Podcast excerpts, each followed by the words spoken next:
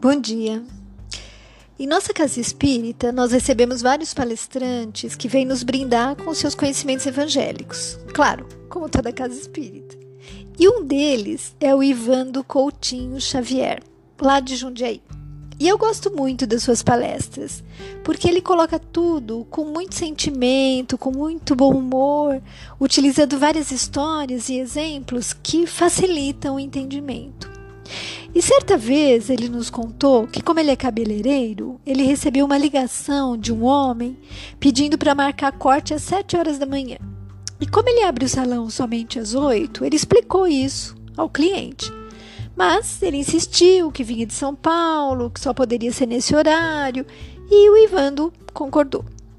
Quando ele chegou no dia seguinte, ele viu que havia um Bentley estacionado na porta do seu salão que é um carro super caro, né? Mas, como a gente pensa pequeno, disse o Evando, achou que era impossível ser o seu cliente e que provavelmente alguém apenas tinha aproveitado o lugar vago.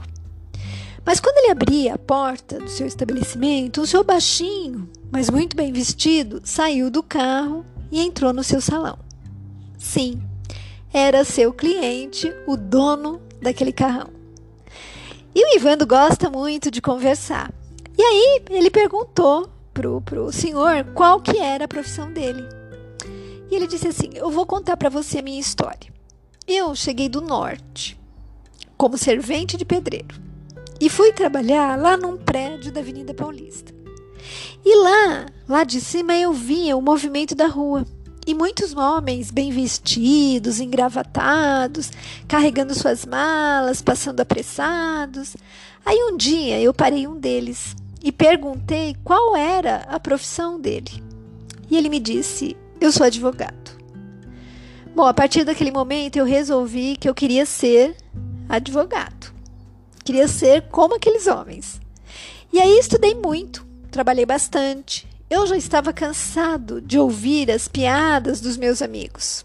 Eles me falavam assim: um cabeça chata, querendo ser advogado, e davam risada. Mas eu não desisti. Depois eu me informei qual era a área da advocacia que dava mais dinheiro. E aí eu descobri que era tributária. Foi a que eu segui. Hoje eu moro em São Paulo, trabalho em Santos, liberando as cargas que lá chegam. E a comissão é grande. E como é em porcentagem ao montante da carga, os valores são altos. Assim, eu enriqueci. E aí, Vando, muito curioso, pergunta, né? Mas qual o seu segredo? Ele arregaçou a manga da camisa e mostrou seu braço, onde havia uma tosca tatuagem com as iniciais TQT. Bom, Ivando, né? Pergunta, não entendeu nada, pergunta o que, que significava TQT. E o homem responde: tem que tentar. Gente, tem que tentar. Então eu não sei se a história foi contada exatamente assim, mas essa é a essência de que eu me lembro. E aí eu me permito acrescentar T, que, que e T. Tem que querer e tentar. Porque se você verdadeiramente não quiser atingir suas metas, não traçar metas, não buscar seus sonhos, não fizer sacrifícios para subir a um patamar melhor, seja pessoal, profissional ou espiritualmente falando, você já vai empreender a tarefa sem forças, sem o dínamo da vontade que impulsiona, que dá resistência, que transmite ânimo. E nós podemos fazer um paralelo quanto ao nosso aprimoramento moral.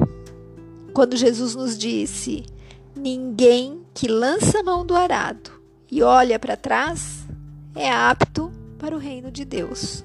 Está lá em Lucas.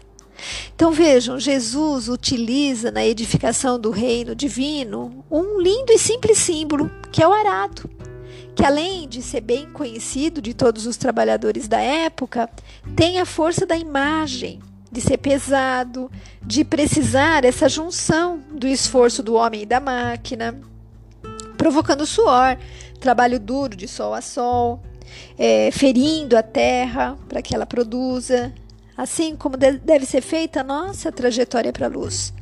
O entendimento, a aprendizagem, o aperfeiçoamento, quando nos tornamos um com esse arado do sacrifício, da luta, da determinação, mas que nos faz, ao tentar, conseguir. E é como Jesus diz lá, né? É, quem olha para trás, ou seja, quem desiste, quem se perde no caminho. Não, a mensagem é: agarre o seu arado are, vá para frente, trabalhe. E nós vemos que muitas pessoas invejam o progresso do semelhante. A casa, o carro, a família harmoniosa, mas poucos são os que se preocupam em verificar como o outro conseguiu obter esses bens materiais e emocionais. Quanto suor e lágrima ele derramou? Quantas vezes ele abriu mão do lazer, da ociosidade para trabalhar? Poucos entendem que essa harmonia no lar é fruto de esforço, de estudo, transformação interior, comunhão com Deus, de fé forte, robusta, verdadeira, de muito companheirismo, muito diálogo, muita renúncia, muita compreensão, para poder então ajudar a entender os seus parentes, seus companheiros de jornada, a também se elevarem e conhecerem as leis da criação, as leis do amor, que vão nos dar a força para estarmos juntos nessa batalha de arar esse campo. Então, Jesus escolhe o arado como essa forma de entrar nesse reino de Deus, que na verdade é a plenitude do ser humano. Esse arado que vai nos trazer o serviço, mas a disciplina, vai nos trazer a aflição e o cansaço, mas vai nos fazer visualizar que após ararmos, adubarmos, semearmos o nosso coração e a nossa vida com as boas sementes, nós vamos ter uma farta e maravilhosa colheita. Esse exemplo de Jesus e da historinha do Evando, do tem que tentar, nos mostram que cabe a cada um de nós conquistar as nossas vitórias e que somos capazes de atingir tudo aquilo que, que desejarmos. Porque, como nos ensina Emmanuel Chico Xavier no livro Vinha de Luz, no capítulo Em Nosso Trabalho, eles nos citam logo no início o que Paulo eh, escreve lá, que está lá em Hebreus. Paulo diz assim: Porque toda casa é edificada por alguém, mas o que edificou todas as coisas foi Deus. Então, eles continuam: o Supremo Senhor, que é Deus, criou o universo. Entretanto, cada criatura organiza o seu mundo particular. O arquiteto divino é o possuidor de todas as edificações. Todavia, cada espírito constrói a habitação que lhe é própria. O doador dos infinitos bens espalha valores ilimitados na criação. Contudo, cada um de nós outros deverá criar valores que nos sejam inerentes à personalidade.